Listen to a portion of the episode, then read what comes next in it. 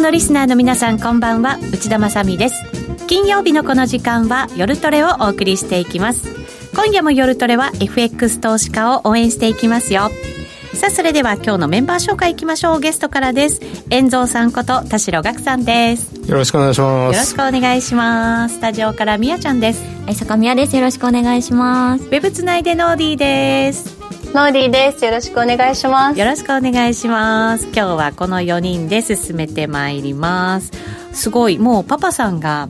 カナダの小売売上高のデータを入れてくれました。早い。本当にいつもたた助かってます。えっ、ー、とね、入れときますね。3月のカナダの小売売上高。前月に比べるとマイナス1.4%予想と同じですね前回はマイナス0.2%だったということですからマイナス幅が広がったということになりますねそして自動車を除くクリ、えー、小売売上高も0.3% 0.5%のマイナスということでこれはですね予想を上回る数字だからいい数字になったということですね。予想が0.8%マイナスですから予想ほどは落ちなかったよということです。前回はマイナス0.7%ということでこれも今上回る、まあ、いい数字、えーと、マイナス幅が小さくなった数字が出たということになります。まああの各国ね利上げどうしようかっていうところにね今来てますけどね、うん、カナダなんかはもう一旦こう、えー、利上げ停止してみたいな感じの動きにはなってますけど。まあアメリカもそのはずだったんですけど、うん、なんかここに来てもう一回みたいな。ねなんか6月も利上げするっていうのがじりじりとなんか比率が増えてるんですって、うん、ね、まだそれほどでもないですけど。まだ2割ぐらいっていうことですけどね。うん。ね、ちょっと気になるところではありますよね、えー、そしてアメリカでは債務上限問題なんかもねかなりこれ話題になっていて X デーと言われて 毎年言われますけど、ね、毎回言われちゃうんですけどね、うん、でも今度こそ何かあるんじゃないかって毎回なんかざわざわして、うん、ちょっとマーケットの痛みを伴いつつ結果何もなかったっていうことがね、繰り返されるわけですよ。ノーディも笑っちゃうよね。なんか最初聞いた時はえそれってすごくやばい。一大事なんじゃないのって思ってたのが、はい、なんかつい慣れちゃった感じしますね。そうですね。もう年中行事ですよね。ね。本当にでもリスクはないのかどうなのかというところも今日は遠蔵さんに合わせて伺っていきたいなというふうに思います。でみやちゃんはやっぱりドル円の方向がとっても気になるでしょうから。いや気になりますよ。だってあんなにレンジを繰り返していて方向性がなかったドル円が急に動き始めましたもんね、ね、そうなんですよね、えー、今日も138円台の後半まであってただ今は138円の前半まで落ちてきていて今32銭33銭あたりですよね、うん、ちょっとボラティリティもねまた上がってきてますので、うんえー、そろそろちょっと一服したっていいんじゃないのって株にも為替にも思ったりしますけどね。もうはまだなりって言いますからね。まだはもうなり。もう相場格言って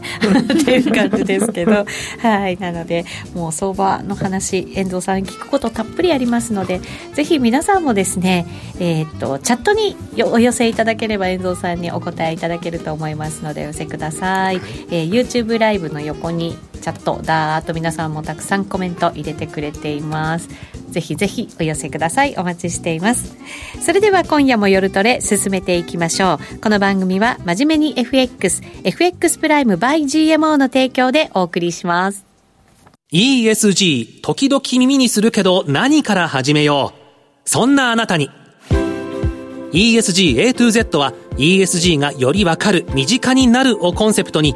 ESG に前向きな企業のインタビューや専門家による解説など ESG の最新情報満載でお届けします。これからの投資のヒントになるかも。ラジオ日経第一で平日の月曜お昼12時からポッドキャストや YouTube 動画でも配信中です。マネーに対する食わず嫌いありませんか？4U と学ぶ日本経済。お金に関する心配事は山積みだけどどうすればいいかわからない。そんなマネー初心者に向けた30分です。最近気になるあのニュースについて詳しく聞けたりクイズで楽しく経済について勉強します。4U のマネー事情も聞けちゃうかも。ラジオ日経第一。毎週水曜夕方6時から好評放送中。お楽しみに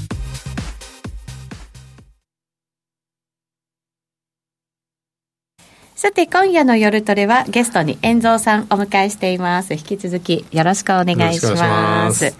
えー、さて、ドル円の動きですけれども、現在は138円27銭、26銭あたりでの取引ということになっています。今日の高値ぐらいから見ると、まあ、50銭弱ぐらい調整してますけど、これが調整になるのかどうなのかっていうのもちょっと分かりませんけどね。まあ、ちょっととりあえず8円あたりが硬いですよね。うんこれまでね言われてた137円台とかもねなんかなかなか硬いって言ってましたけどさらっと抜けてきちゃって、はい、で下は130円をやっぱり割れないっていうようなね、ん。なんか確認もされたような、まあ、このところの動きだったかなと思いますけどどんなふうにご覧になりました、まあ、ですよね、この8円あたりがやっぱり重要な、ここも12月以降の戻り高値だったのを抜けてきましたよね。はい、でユーロドルも1.0940あたりがそれまでのサポートだったのが抜けたんで、はい、やっぱりちょうどドルが全般的にこう買われたって感じですよね、うん、ドル、ね、ドルインデックスも101ぐらいまでいってたんですけど、うん、まあ102あたりを超えてきて、まあ、103ちょっと超えたあたりで今うろうろしてるんですけど、はい、まあ、ドル高になってきたなっていうんだけどドル高っていうより円安でもありますよね。ねなんかまたあの円キャリートレードって言われ始めましたけどね、うん、だってあの唯一金利がないから 売っときゃ安心みたいな感じじゃないですか、はい、そうですよね。なんかあの、うん新総裁がね日銀の新総裁ついた時に、うん、やっぱり YCC 解除早いんじゃないかって言われて、うん、一瞬ね円高寄りになりましたけど、うん、結果もうそれから発言ずっと聞いてるといやいやしばらくないよねっていうようなね、ね、なんか念をしてる感じですもんね。結局倉田さんでも買わなかったじゃないかって感じですよね。はい、うんね、そうなるとやっぱりちょっと外国人投資家もちろん国内の投資家も安心して円を売るよということになるわけですかね。まあ売りやすいですよね。他の通貨がやっぱりドルもなんかこのところ経済指標が強いし ECB もあと1回か2回やりそうだし、うん、えー、英国もやりそうだしまあだからそう考えるとやらない安心感は日銀だけみたいな感じで、まあ、やらない安心感。メキシコなんかもね昨日のあれでもう打ち止め感を出してきましたけどね。まあ、そういうとこもありますけど、はい、まあ、何せ世界中で金融緩和してるのはトルコと日本だけなんで そうですね、はい。トルコの大統領選も簡単には決まりませんでした。ねえ、うん、あんなに差があったはずなのになんで不思議だよなって感じですよね。半数取れなかったっていうね、うん、まだあれです。決選投票ありますけどね。そうなんですよね、うん、これでまあひっくり返されたら、ね為替の動きもちょっとね賑やかになりそうですけどどうですか、まあ、あれですよね。だからあの人違うあのエルドアンさんが辞めたからってすぐに金利上げればいいんですけど、うん、なんか混乱しちゃうとねそれはそれでトルコによくないし。まああのエルドアンさんだったらこう安定的に売られるっていう。安定的にもうリラは売られていくっていう。なるほどね。方向は 分かりやすかった、うん、分かりやすい逆に分かりにくくなった。そう。あまだまだ決まってないんですよ、ま、決まってなかったね。分かりにくくなるかもしれない。うん、ああなるほどね、うん、はい、相場的に見たらどっちがいいのかよく分かりませんけれども、うん、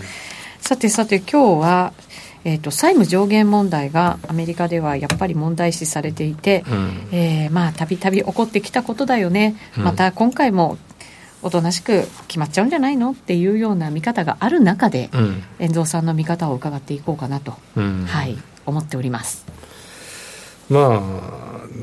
まあでも何もないと思うんですよね。何もない。あもう結論から来ちゃいましたか、ね、ただ ただ嫌なのは、はい、21日にも解決するかもしれないってマッカーシーさんが余計なこと言ったでしょ？ああ日にち出しちゃうと、ちょっと嫌です、ね、しかも21日って日曜日じゃないですか。21日、日曜日、そうですね。え？でも、バイデン大統領は日曜日に帰るんじゃなかったでしたっけ？帰るんですけど、えー、でも今、あれでしょ、あの事務方がこういろいろこう、話してるわけじゃないですか。この前の会談の。はい。はいだから21日とか切っちゃって21日はい何もありませんでしたってなると、東京の朝一にまたあのリスクオフで日経平均叩き売られて、ドル円も円高みたいにちょっとやめてよ21日とかっていうのはみたいな。今日実はあのあるエコノミストの方に聞いたんですけれど、うん、そのまあ、デフォルト懸念というのが出てるわけじゃないですか、はい、でもその前に、うん、その国庫のお金がなくなる懸念がもう実は、来週早々に迫ってるんじゃないかっていう話なんですよね。あれ1日まであるんじゃなかったでしたっけ？それはね、うん、ないらしいんですよやっぱり。ちょっとこう計算すると、はい、それがだから本当に今晩にも来週にもぐらいな結構なんか迫ってるところらしくてだから週明けにもそれが決まってないとちょっと危ういぞっていうことらしいですよ。というふうな計算も出てるみたいです。それが全てじゃないですけどねまあアメリカでもいっぱいそこら中に埋蔵金ありそうじゃないですか。あんなでかい国なんだから。埋蔵金が。埋蔵金が。埋蔵金が、うん、まあそうです。日本だって埋蔵金あるわけですからね。そう。です、ね、絶対ありますよ、うん。まあ、全てがすぐにね全部終わるってわけじゃないですあ6月の中旬あれ6月の中旬ぐらいになるとあの税金が、うん、あの20兆円ぐらい入ってくるんじゃなかったでしたっけ？あなんかそんな話はありますよね、うん、だからそれまでなんとか。そうそれまでになんとか。まあ国立公園ぐらいはシャットダウンしてもしょうがないから。デフォルトだけはやめてねみたいな。美術館とかもねなんか閉まっちゃいましたよね閉まっちゃいますよね。確かね、うんそうならないことを祈ってるわけですけど遠蔵さんはまあ大丈夫じゃないかと。え？遠蔵さんだ,、うん、だっていや今までデフォルトしたことないんで。そうですよ。一回なんか止まったことありましたけど、ね、ありますけどアルゼンチンじゃないんで大丈夫だと思うんですけどあのでも資料にもありますけど2011年の時って間に合って法案提出したんだけど、うん、あのまあ、デフォルトじゃないけど格下げになっちゃったんですよね。よね。あの時だって経済統計とか出てこなかったりしましたよね。確か。そうでしたっけ？そうだった記憶があるんです私。出てなんか出なかった記憶あります、ね。番組やってて雇用統計どうしようみたいな。そう出てこないみたいなのがそれ覚えてない。なんかロ ロイターとブルームバーグが間違った経済統計出したのは覚えてるんだけど。ああの時じゃないんですけど。別に。別に別な時に、え ー、確かね出なかった時ありましたよ。何の経済統計かは私も分かんなかったんですけど。はい。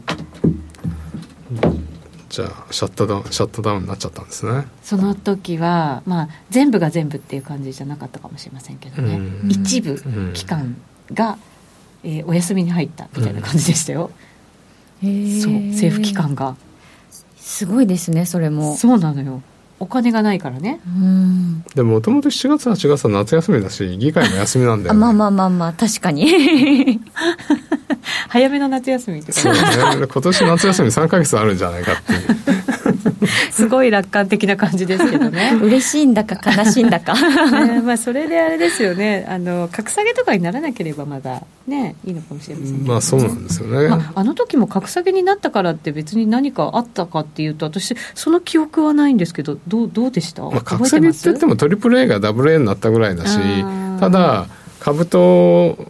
あの株とドルは売られましたよ株とドルは売られた、はい、ああそうなんですね。ナスダックとかトピックスあのナスダックとか SP とかアメリカ株中心に売られた感じ？16%ぐらい下落して。え結構下がったじゃないですか、はい、資料に書いてありますけど。ちょっと資料に沿って 見ていきましょうか。いや別にいいんですけど、はい。うん、資料を作ってくれました遠藤さんが、えー、タイトルが「債務上限問題楽観でリスクオン」と書いてますので。今のところね。今のところは。はい。ということで。じゃああのまあタイトルから察するにして今の株式市場ももちろん為替市場もリスクオンの状態だとあんまりこの債務上限問題気にしてないよっていう感じですかね。だって気にしてたらこんな株上がるわけないじゃないですか。株上がってさドル買われててさ。これで気にしてたって言ったら相当まずいっすよ、うん、逆に気にしなくて大丈夫って思う部分はあるんですよ私は個人的に、はい、思います。そうですよ、ね、特に21日とか余計なこと言うからそこまでに決まらないともやもやしちゃうわけですよね。なんかそうハードル作るっていうのはよくないじゃないですか。こうむやむやにしてあいつの間にかあ出てたって言ったら、ままあいいんだけどねね。単に21日とか言うから、うん。21日何もなかったら売られんじゃんみたいな。そうですよね。だってほら日銀の発表だってお昼頃って分かっててそれ1時まで伸びたらなんかもやもやしてちょっと売りたくなるわけですよ、ね、何かあるんじゃないかってね。先走ってめっちゃ売られましたしね。実際に。そうですよね日銀。そういうふうになるんですよ、うん、日銀時間ね決めていやカツ丼食ってないでうな丼だっけ？うなぎです。うな重です。うな重ですね ででもこれから議論は活発に行うらしいですからお昼に出るかどうか分かりませんよ。そうなんですか、はい、活発に行いたいという、はい、希望をだってあの FOMC なんかもああそこで議論してないっていう説もありますよね。もう決まっててあそこはこうあのなんていうのかな。あの一応儀礼的にこう集まるだけでもうその前にずっと決まって議論してて決まってるみたいな大体。説もありますよ。日本はどうなのかね分かりませんけど。うん、だって大体その経済指標とかって前もって教えてくれてるでしょ多分。パウエルさんとか。いや CPI ぐらいまでは。雇用統計と CPI ぐらいは。そりゃそうだと思いますよ、うん、だったら別にそんな議論する必要もないじゃないですか そら ECB みたいに28国もあってさこの何でもかんでも利上げだっていうさ頑固親父みたいな 3, 3カ国か4カ国いたら別だけど、はい、あとはみんなまあまあまあって感じでやってるんだから。言ってるんだから、うん まあね、でいざいざと最終確認ってことでもいざとなったら電話ミーティングとか言って、1週間に3回ぐらい利下げしたこともありましたよ、あのリーマンショックの時ありましたね。別に集まんなかったし、あの時は。緊急でね、うん、やりましたよね、そういえば。電話でできないいいじゃん、今ももうリモートにすれば、あの、あの、FMC もリモートでやりますみたいな。でもあれなんでしょ、日銀のあの金融政策決定会合とか、スマホとか持って入っちゃいけないんでしょ、みんな預かって、本当に外から遮断された中でやるって話を聞きましたよ。情報が漏れないように、うん、確かにリモートだと手元で何してるか分かんないですよね、うん、セキュリティとかもあったりとかするしだから多分そういう問題もあってやっぱり集まらなきゃいけないんですよ。でもリモートが一番バレちゃうもんね。だからこうやったら後から絶対バレるんじゃん。だってログが残ってるのか らさそれはそう、まあ、やっちゃった後にバレてもあれですけどね。その時に漏れなきゃね、うん、あれですけど、まあ、また話がそれちゃいましたけど 債務上限問題でね、今、はい、はい、相場はリスクオンの状態になんあると、はい、はい、いうところには戻しましたよ。はい、はい、でアメリカも景気がいいし、はい、でもう一回利上げするかもしれないよみたいなことを言い出すから、はい、ドルがじわじわ上がってきちゃってますよね。ね、うん、これ経済統計見ると確かに雇用統計なんかもなかなかやっぱり悪化しないしまたねなんかあのいろんなものの値段がちょっとずつもしかしたら再浮上するんじゃないのっていうようなシグナルというかそんなようにも見えなくはないですよね。うんまあ、この前の CPI はね結構コアとかも、まあ、落ちてきてましたけど、うん、なんか景気は思ったほど悪くなくて、うん、その前のフェドウォッチって今のは違います2回だけど9、10、9、11、12とかで今年3回利下げするとかになってたじゃないですか。はいでも 9, 9, 9月から3回後連続利下げするぐらい利下げしなきゃいけないってよっぽど経済がクラッシュしてないとないでしょだって。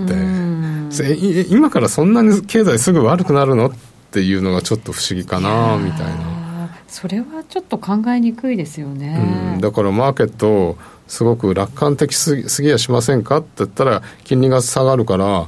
ハイテク買いだとか言ってたのに今、金利が上がってるのに買われてるじゃないですか、はい、もう結局買いたいんですよ株は。株の人たちはいつでも買い場って不動産屋みたいなこと言ってるから、結局なんかあの株の人たちはその経済が悪化しないことを交換して結構なんかねやってるのかないや悪化したら悪化したで利下げになるから買いだって言うし 上がったら上がったで景気よくなるから買いだって言うんじゃない。常にそういう世界？ああ言えばこう言うんだよね。まあ俺もそうですけど でも債券はどうなんですか？今ちょっとずつまたね金利、うん、だから債券の人たちは常に景気が悪くなって債券価格が上がることを希望してるじゃないですか。だから今ちょっと分が悪いですよね。ああなるほどね。今株の世界の人たちの方が優勢だと、うん、うん、だってこんなに特に日本株はすごいじゃないですか。それってなぜ日本株がっていうのはあるんですけどね。うん外国人が買ってるからとかってね。ああ外国人買いでも結構続いてますよね、まあ、それはちゃんと数字に表れてますよね。額もね、うん、ちゃんとした金額入ってきてますし、うん、なんかニュースなんかでも、うん、あのロスチャイルドがなんか日本株買いたいとかいうニュースとかも出出てましたよねちょっと前に。ロスチャイルドが日本支社を開くとかいうので日本人をリクルートしてるって話でしょ？あ。本当にそんなことしてんですか、うん、え本当に？それは本当。すごい遠藤さんのなんか裏の情報網からなんか得てきた情報 いや俺にはリクルート来なかったよ。来なかったけどもっと他の人たちはリクルート来てんじゃないの？本当ですか？あそんな情報が入ってきてる？だってなんか支社長だかなんかこうなんていうのあの要はそれを調べるためのリサーチの拠点をちょっと強化するとかっていう話にななってるんだよね確か。ほらバフェットさんがね日本株に注目したからなんていう話はすごいありますけどそれが波及してるのかっていうねことなのかもしれませんけど。パッと気づいたら、えー、あれ緩和してる国がある。しかも すげえ通貨安だからすげえ安いじゃないかって。ようやく気づいたんですよ。今までどこ見てんだよって感じだよね。そうですよね、うん、これだけねみんな他の国がねガンガン利上げしてきてね、うん、全く動かない国がここにあるのに。そう、うん、しかもねだからあのでもしかしたらこうデフレをついに日本は30年ぶりのデフレを、はいあの脱却したぞっていう。いやすごいですよ。お給料上げる、うん、ね。はい、スピードというかあの全体がわっと上げましたからね。外人が春闘って言葉を覚えたらしいですよ。本当。大谷さんと春闘。春闘って。どっちもかっこいい。そうだね。戦ってるね。両方ででも今回は戦わずしてなんかね。うん。だって自民党が給料上げてくださいって言っちゃちょっと野党も困っちゃいますよね。だって。それでね上がっちゃってね、結構ね、うん、そうですよね。もう野党の存在感何もなくなっちゃいますけど、ね、あ言っちゃった。何何何言っちゃいけなかったの？はい。まあそうですよね。なんか本当だってまだまだ給料上げるんじゃないかっていうような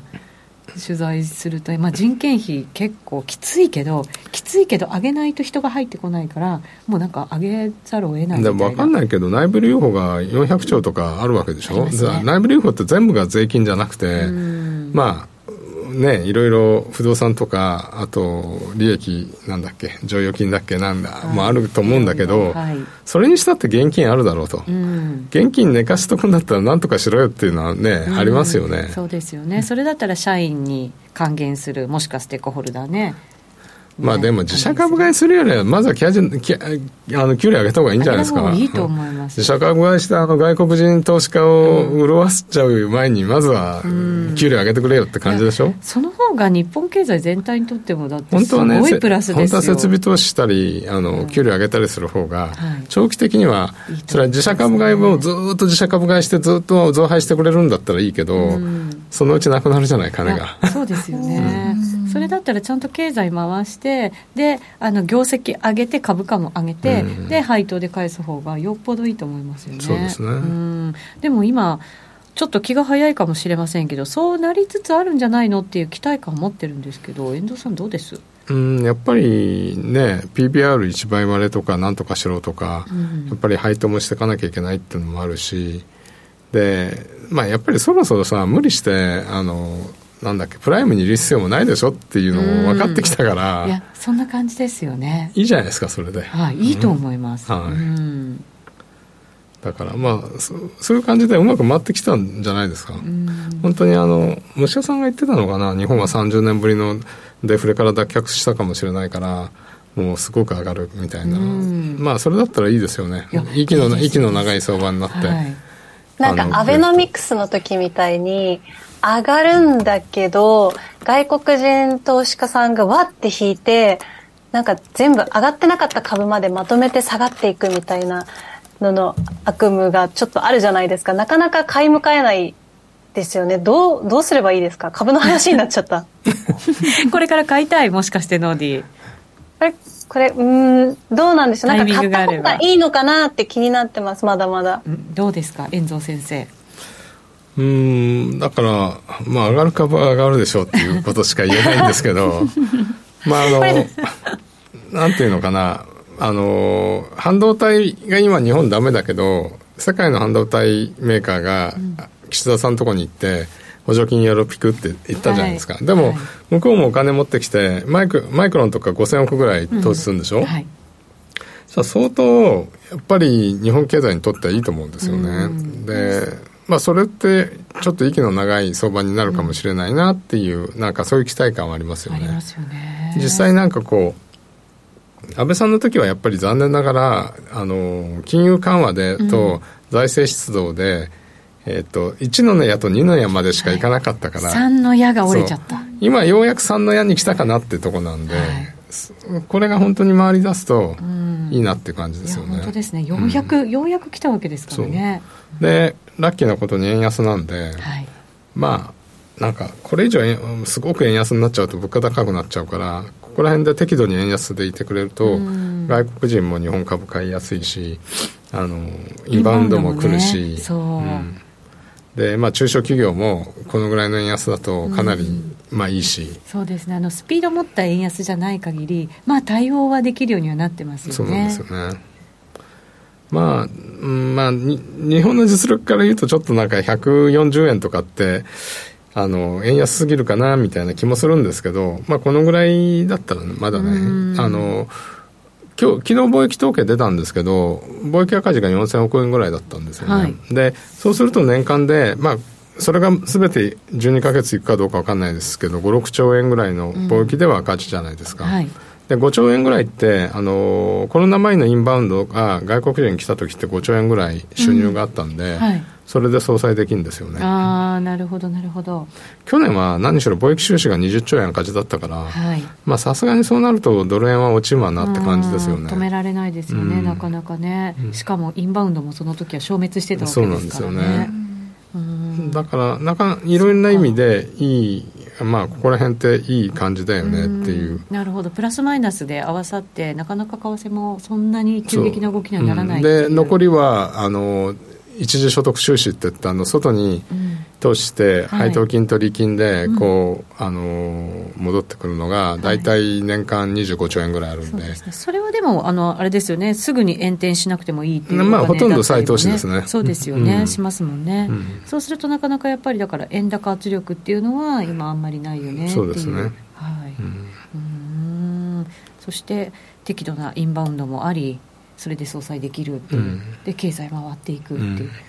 なんか楽観的な感じっていいですね、えー、そう私何か 資格があるんじゃないかと思ってんぞまあアメリカがクラッシュする時ですよね。アメリカがちょっとダメ経済ダメってなってで世界的に見ると、はい、経済は決してあのそんなスーパー良くないし、はい、で特になんか最近の最近ってアジア売りなんですよ結構、あの人民元が今、1ドル7元を突破してきて、うん、あの久しく7元を割れてたんですけど、はい、で7元を超えてきてて、やっぱり人民元安なんですよね。中国だって株もあんまり、ね、そう中国景気悪いんですよ、うん、ね、だから中国が景気悪くてアメリカがダメになって欧州もダメってなると、え景気日本だけで引っ張るのは無理でしょって感じで日本もだから景気はよく、そんなによくならないと思うんですよね。中国の場合は、やっぱりアメリカとかが結構強烈にね、あの制限してるからっていうのもあって、これ、致し方ないところはあるんですよね、これから自国でいろんなものを作っていかなきゃいけないんでしょ？うんだから、だから半導体工場も日本に来るわけじゃないですか。うんまあ、だからプラスはね、日本にはあるわけですよね、うん、まあ、もちろんアメリカにもあるでしょうし。はいだからそういう意味では確かに中国が排除されるんだけど、うん、そうすると世界経済の牽引者はっていうのでちょっといやあのこの秋からそんなに牽引するとこがないなみたいな。それは資格でしょうね。アメリカの景気後退だって、うん、それはある程度のものは避けられないから、うん、ってことですよね、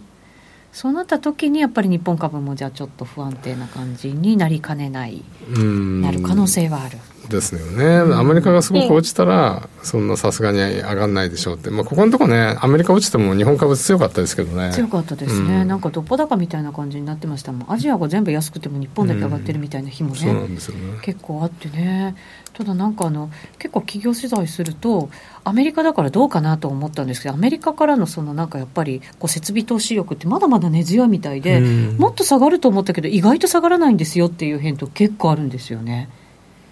まだ大丈夫。ね、まだはもうなりって言わないですよ。だからそうなってアメリカが持ち直してくれるといいんだけどね。そうですね、うん、そしたら日本株もこう割と長い息の長い相場になるかもしれないですよね。ねだから本当はだから理想的なのはアメリカのその景気後退があんまり起きなくて、うん、適度な物価高も容認しながら、うん、こう給料も上がって、うん、うまくこう経済がね進んでいくっていうのができたら本当は最高ですよね。まあ軽いインフレ状態が続くって感じですかね、はい、そうですね、そうするとなんかお給料も上がってるから、あんまりみんななんかもう物価高気にしないで、物も買えたりとか生活できたりってする、今、日本もなんとなくお給料上がってきてるから、景況感すごい良くて、あんまり物価高って、なんか、まあ、ある程度、テレビなんかでやってると気にしてるふうに見えますけど、どうですかね、なんかね、まあ、電気代高くなったなとか思いますけど。まあ、あの要は軽いインフレの方がこう明るい経済ですよね、うん、で物を先にこう買ってこうっていうど値上がりしちゃうから物を買おうとか、うん、家なんかも値上がりしちゃうから買おうみたいなデフレだとそのもっとじとっとしちゃって、うんどうせ安くなるから今買うのはやめようみたいになるから、物が安いのになぜか手控えるっていうね、行為になりますよねもともと日本人ってそうじゃないですか。あの消費税が上がるからあのまあその消費税上がる前に買うんだけどその後はこうあれしちゃうみたいな。外人なんかアメリカ人なんかインフレになるから今買っとけみたいな感じですよね。そうですよね、借金しても買ってしまうっていうようなね。ねそういうちょっといい経済になるのかどうなのかね。それがまあ理想ですよね。理想は理想です、うん、はい、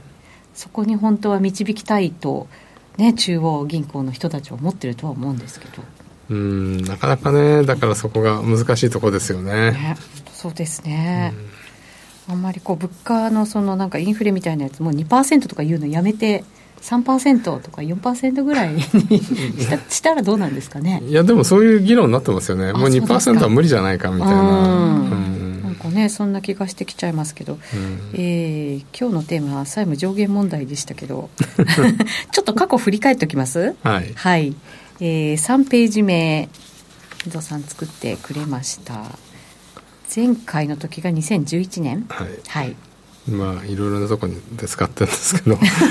まああの結局今と似てるのは大統領が民主党で、えー、議会が共和党と、はい、まあ今上院は民主党ですけど、うん、でそれぞれ3期目というところですね。そうですね。翌年に大統領選を控えて控えてるという環境、うん、そうなんですよでえー、っとかつあの時はリーマンショック後からの回復で財政支出を拡大してて、うん、今はコロナ後からの回復で財政を拡大して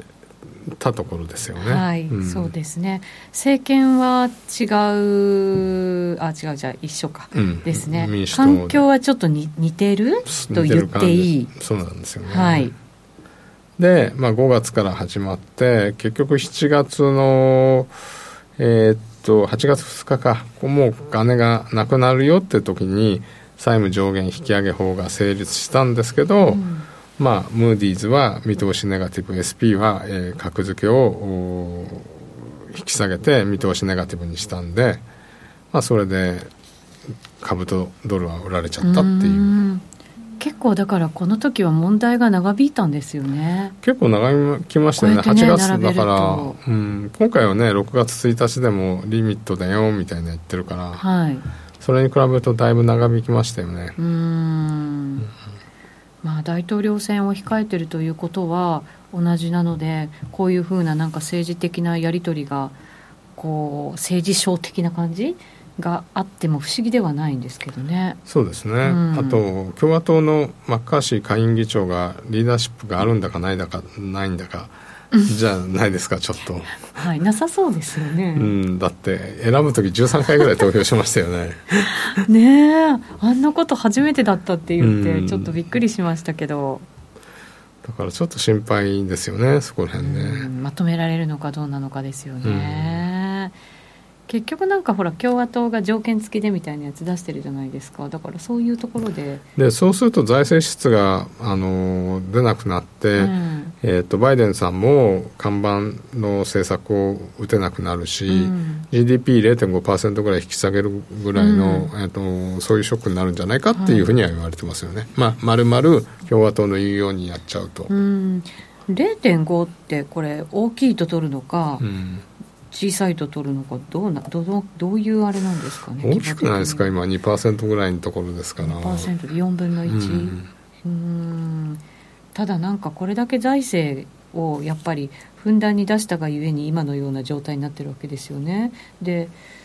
金利これだけ相当上げたとしてもあんまり効いてないってことになったとするならばやっぱり財政的な何かが必要なわけじゃないですか。まあそうですよね。ねっていうかまあ QT ですよね。うん、あの結局金融緩和したんですけど、バイデン、あの、まあ、バイデンさんの最後の、あの、200兆だかなんか出したのが余計でしたよね。はい、財政、まあ、トランプさんとバイデンさんで合計500兆から600兆ぐらい金出してるんですよ。あの、直接こう、財政出動したんで、うん、あそこがやっぱりインフレの原因になっちゃったですよね。そうですよね。で、尻拭いさせられてるのがバイデンさんで、はい、バイデンさん、トランプさんにもボロクソ言われて、バイデンさんにもボロクソ言われても、かわいそうだよね。今日のあの G7 のね姿見ても なんかねやっぱりお年お年なんだなと思いながら見てましたけど、え。ー、なんか今全部中央銀行にしわ寄せが来ちゃってるけど元はといえば金出しすぎたから、はい、でしかもアメリカの場合金出すと働,、ね、働かな日本だと関係ねあのちょっとそういう発想ないんだけど働かないとかあと学生ローンがあのみんな学生ローン抱えてアメリカは大学行ってるんですよ、はいはい、だからその学生ローンをあの返済をしなくていいって2か月め 2, 2, か 2, 2年ぐらい免除するとか言って。であじゃあ余ったお金でミーム株買おうとか言って株がぶち上がっちゃったりとか懐かしい。懐かしいですね。AM ストップ。日本じゃそういうこと起きないじゃないだそういう気持ちにならないですよ、ね、お金出したから働きに行かないとかさ。いやいやいや。その株で株。ほらあの10万円が出た時だってみんな貯金しますみたいな、そうそう。貯金しますなんで 日本人は。そうなんですよね、うん、何かに備えてみたいなね、うん、まあ、たたまになんかもう、うん、あのねぶち込んじゃう人もいるかもしれないけど、そうですね、でもそういえば投資にっていう意識があんまり向きにくいからアメリカみたいな感じでただのこう100の財政出動が150%の効果を出すみたいなことが起こりにくいんですね。あ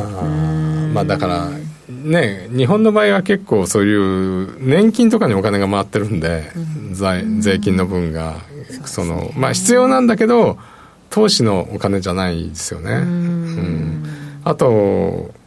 アメリカだとそのさっきミーム株の話になったんですけどオプションオプションはもうねもう日本のバブルの頃のようにオプションは絶対買いだろうと、うん、コールオプション上がるに決まってんだからコールオプション買うっていう個別株のね。そんなねその程度なんですよアメリカ人の投資のリテラシーも。でも日本人の場合はどうせ上がんないからコールオプションを売っとけみたいな日経平均のコールオプション売ってたらみんな焼かれて今あの3万円まで来ちゃったっていう。なんか ね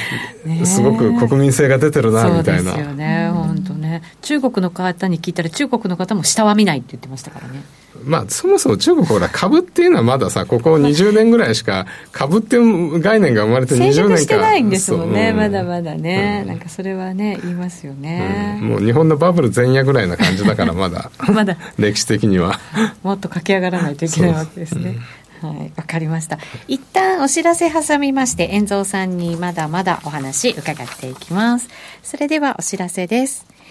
FX や商品 CFD を始めるなら FX プライム by GMO 米ドル円などはもちろん原油や金も人気のスマホアプリで瞬時に取引トレードに役立つ分析情報やセミナーに加えてお得なキャンペーンも随時開催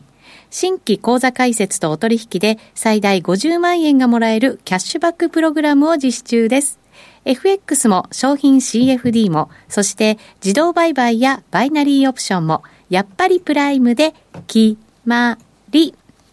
株式会社 FX プライムバイ GMO は関東財務局長金賞第259号の金融商品取引業者及び商品先物取引業者です。当社で取り扱う各金融商品は価格の変動等により損害を被るリスクがあり、投資元本は保証されません。商品ごとに手数料等及びリスクは異なりますので、当該商品等の契約締結前交付書面などを熟読、ご理解いただいた上で、ご自身の判断と責任において、自己の計算により取引を行ってください。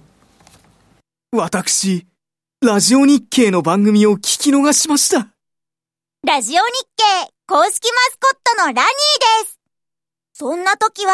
ラジコのタイムフリー機能です。放送後1週間以内なら、その番組の再生を始めてから24時間以内に、合計3時間分まで聞くことができます。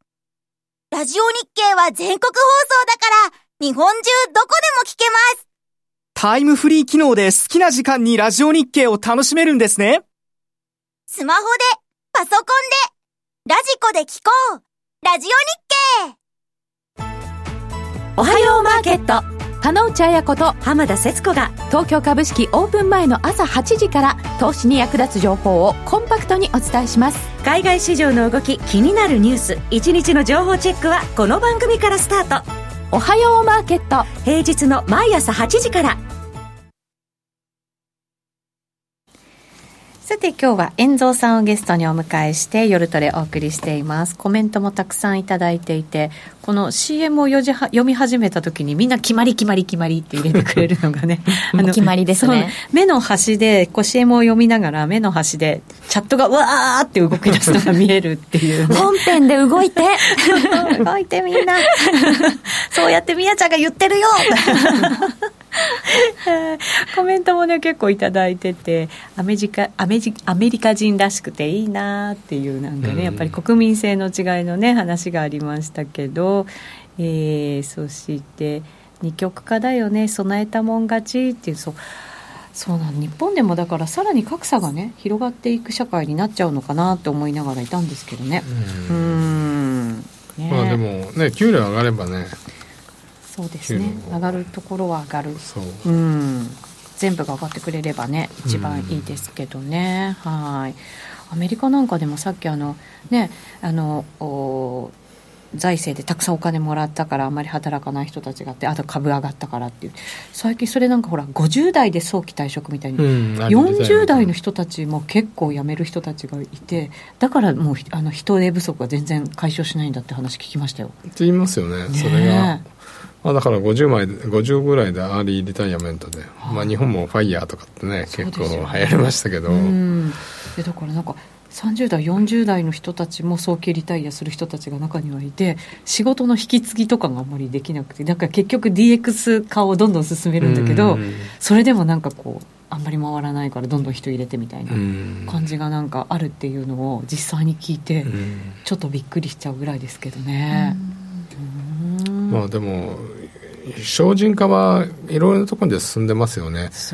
ね。日本ってちょっと2年ぐらい前はそのなんていうのかなあの QR 決済とか、うん、そういうのが全然進んでないキャッシュレス進んでないとか言って中国より遅れてるって言われてたのが、はい、今急速にキャッシュレスになって、はい、コンビニとかスーパーで使わなくなってきたじゃないですか。すっごい便利になりました。私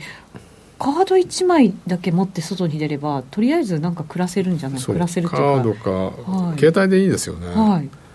だからいいですね。日本っていつも遅いけど始まるとすごい早いから、うん、一気にね、うん、始まりますよね。あ進みますよね。うん、なんかスイッチ入るの遅いんですよね。そう。でもまあお年を召した方もこのねスマホ使えるようになれば、こっちの方が絶対簡単なはずじゃないですか。だってす、QR を出してかざせばいいだけなんだからお金出すより簡単でしょ？そうでで私最初にそのなんとかペイ使う時はちょっとドキドキしました、うん、コンビニで。ああいうのってさ、こうインターフェースを全部さ受ける側も出す側もそこの部分だけ統一してくれればいいんだよね。みんなバラバラで出すからそうなんですよ。分かんないんだって。だってあのなんとかペイとかもバーコード出せけ出せばいいのもあるしあのちゃんとあの読み取らなきゃいけないやつもあるでしょ、うん、だからあれなんで同じなのにやり方違うのかなと思っちゃうんですよね。本当ですよね。だって車だってさ、ちゃんとこうあってアクセルがこっちにあってブレーキがこっちにあってあれさ メーカーによってアクセルがこっちにあってこっちにブレーキだったらさ困っちゃうじゃんそう。そう。インパネとかもほとんどさ統一されてるからさ、うん、そこら辺を統一してくれればいいんだよね。そうなんですよね、うん、あともうこれも国際的にねそね。そこの部分だけはもうみんな一緒にしましょうってやっといて、うんね、そうすれば別にねなんかあの一つ覚えればどこでも使えるなんか妙にさ各社で特色出したがるからさそれ余計余計なことなんだよねっていうおおじさん思っちゃうんですよ、ね、私もそう思いから、い、やでもああいうのもあるじゃないですか。なんかどこがパクったどこがパクったで訴訟問題になったりとかっていうシステムの部分とかって結構あるんですよ、ね、最初のだからねやっぱり普及させていくところはねやっぱりや、うん、自分が勝ち組になってそれが企画になりたいっていうのがやっぱりあるでしょうから。確か QR コード作った人ってどっかのメーカーの人でしょ？でそれはあのあれの方ですよね。伝送とか作ってません？特許を放棄したんだよね。あのすごく全部こう、うん。あの広まってくれた方がいいからとかっていう。素晴らしいよね、うん、素晴らしい。日本人って時々そういう人いますよね。アメリカ人とか強欲だから絶対やんないよね アメリカ人聞いてたら怒りますよ。いや絶対そうだよ。絶対特許放棄しないと思う逆に日本人バカじゃないのって言ってるかもしれませんね。だってアメリカのファンドでさ、その特許を全部買い占めてお前特許使ってるだろうって訴訟を起こすファンドってあるんですよ、うん、やっぱりほら書いてくれました。伝送ってパパさんとか。私も伝送だった記憶があって最初の QR コードすごいよね。ねすごいと思います。うん。ね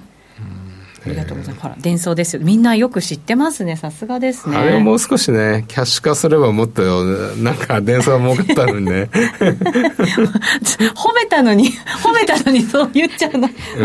ちやほやの法則ですね。なんか、もうチャリンチャリン1円ずつ取るとかさ。ああ、ねえ。そうしたらこんなに広まってなかったかもって思うと、やっぱりすごいですよね。ボルボもそうだよね。シートベルトの特許を放棄して。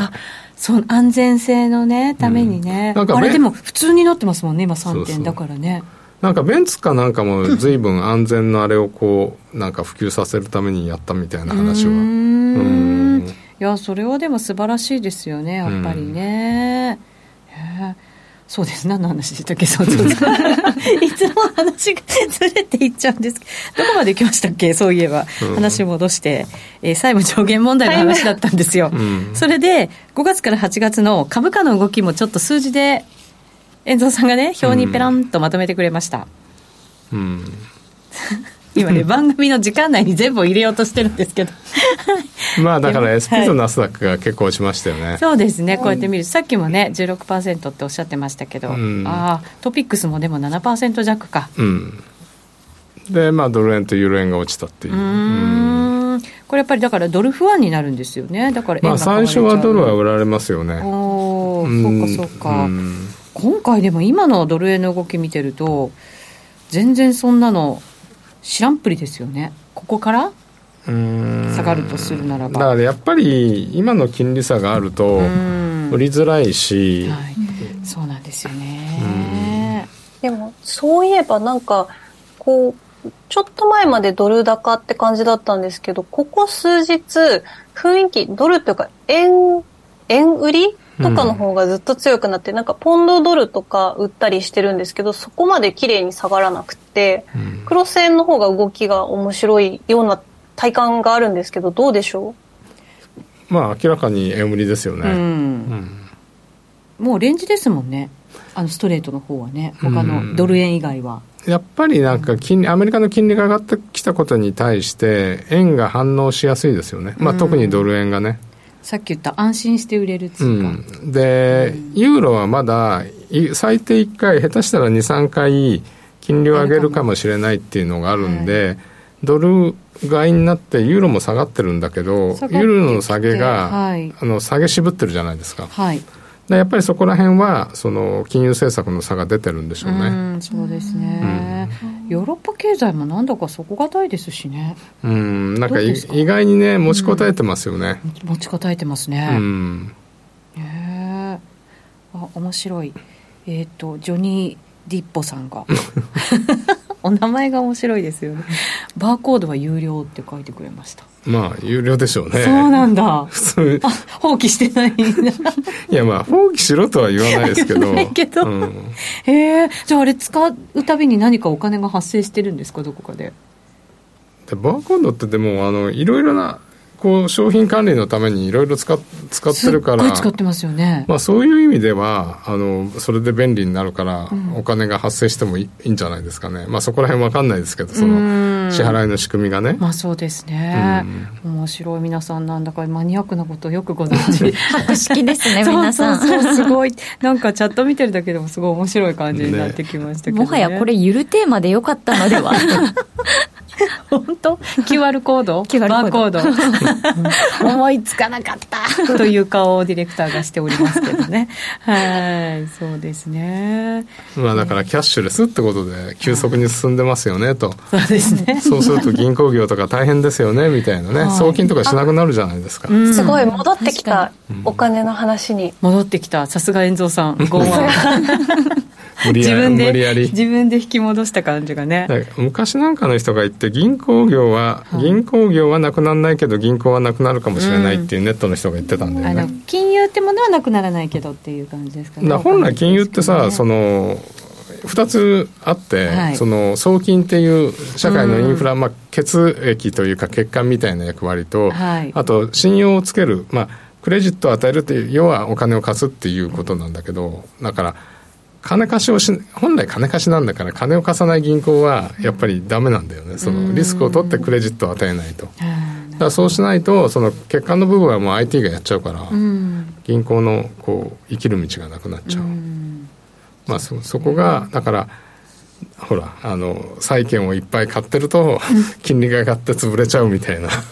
ねえ、うん。そこにあったのか火種がうん、だからシリコンバレー銀行は他のあのアメリカの商業銀行って大体50%貸し出しで25%債券投資で25%がその他の業務なんで、はい、それがシリコンバレーは50%債券だったんで、うんはい、やっぱり金利の上昇をもろに食らっちゃって、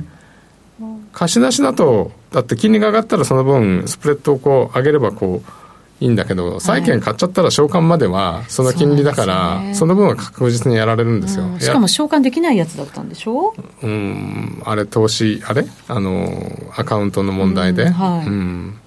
まあ、それもあるかもしれないですよね、なるほど。この金融問題は大丈夫なんですかね？銀行、うん、まあ銀行はでもアメリカの銀行ってえーと、この20年で9000ぐらいあったのが4000ぐらいになったでしょ？私4000でも多いなと思ったんですけど、うん、1980年代は2万いくつぐらいあったんですよ。だアメリカの銀行って毎毎年毎年かなりの数潰れ,、まあ、潰れるっていうか合併したりしてるんで。規模がすごいちっちゃいらしいですねなんかね、うん、っていうところも多いらしいですね。地方,、うん、地方銀行とか規模ちっちゃいですよね。たまたまシリコンバレー銀行が15位か16位ぐらいだったんで大きかったんですけど、はい、もっとちっちゃい銀行はいっぱい潰れてるんでまあ、それはそれでしょうがないなっていう感じですけどね、まあ、再編が進んでるみたいな感じのイメージですかね、うん、そうするとね。だからあの、まあ、いわゆる日本で言えばメガバンクのことをアメリカはマネーセンターバンクっていうんですけど、うん、あれもやっぱり日本もメガバンクって昔二十数個あったじゃないですか。ありました。今4グループでしょ、はい、でまあ、プラスあの信託なんですけどアメリカももっといっぱいマネーセンターバンクがあったんですよ、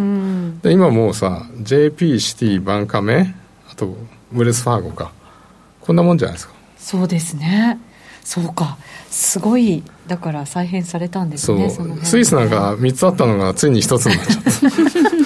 た 確かにそうですよね、うん、でもほら JP モルガン・チェイスももうずっと私が買い続けるわけにはいかないいかないよっていうね。まあ大体最初に潰れたとこは助けてくれるんですよ。山一も割と山一の方ってみんながこう業界を挙げて助けてもらったし、はい、あのリーマンショックの時もベアスターンズって最初に潰れたんだけどベアスターンズも確か JP が買ったんですよ。でもリーマンになったらもう誰も買わないみたいな、はい、そうですよね、うん、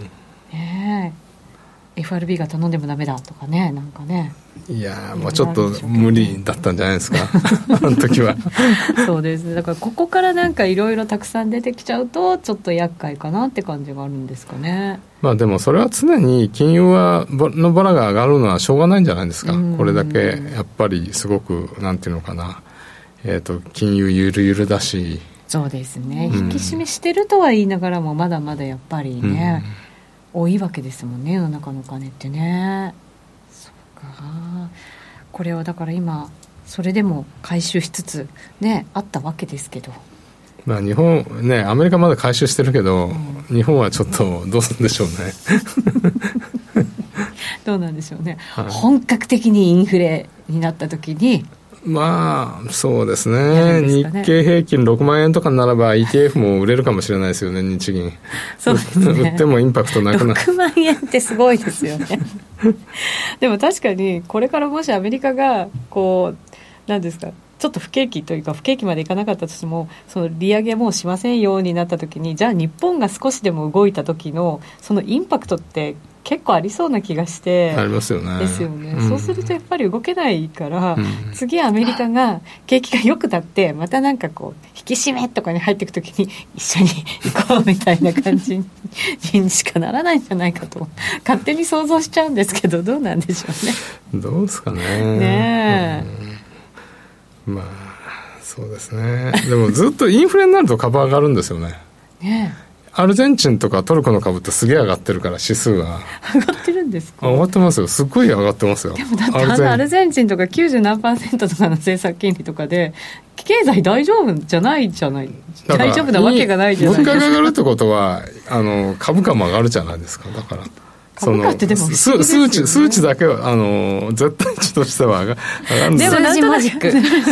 でも普通になんか企業への期待感とか思うじゃないですか、うん、でもそこに期待があるんですよねそんな世の中の中に、ね、なんで株価が上がるの？メルバルってあの確かアルゼンチンの指数なんですけど本当に上がってる。1 10 100千33万1210っていう単位なんですよ。これ